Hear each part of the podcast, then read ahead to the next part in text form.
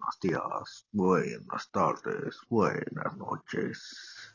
Esta leyenda es de Japón y se llama La señora con la bolsa enorme.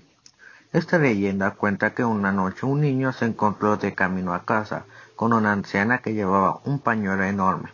El niño se acercó a la anciana y de esta le preguntó, ¿No querrás un pie?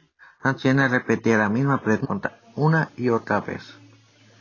Al final, cansado de que el niño le dijo que no quería una pierna, y acto seguido se escuchó un grito que se entremeció a todo el barrio. Cuando algunas personas se acercaron al origen del grito, se encontraron con el niño en el suelo sin la pierna derecha y desangrado, casi muerto.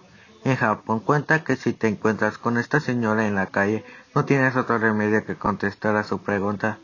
Si dices no quiero te pasará lo mismo que a aquel niño de esta historia.